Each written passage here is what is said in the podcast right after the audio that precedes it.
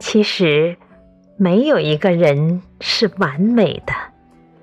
作者：张小娴，诵读：凤凰之音。根本无所谓完美，就连接近完美都没有。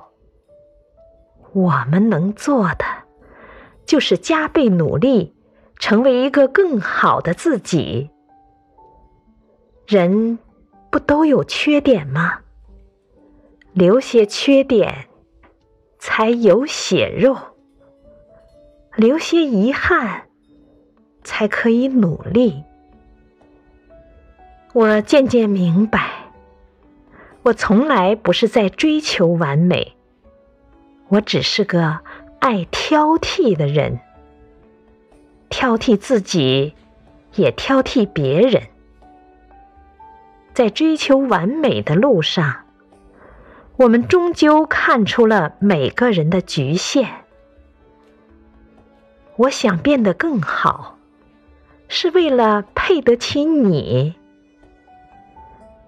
我希望你变得更好，因为你是我爱的人。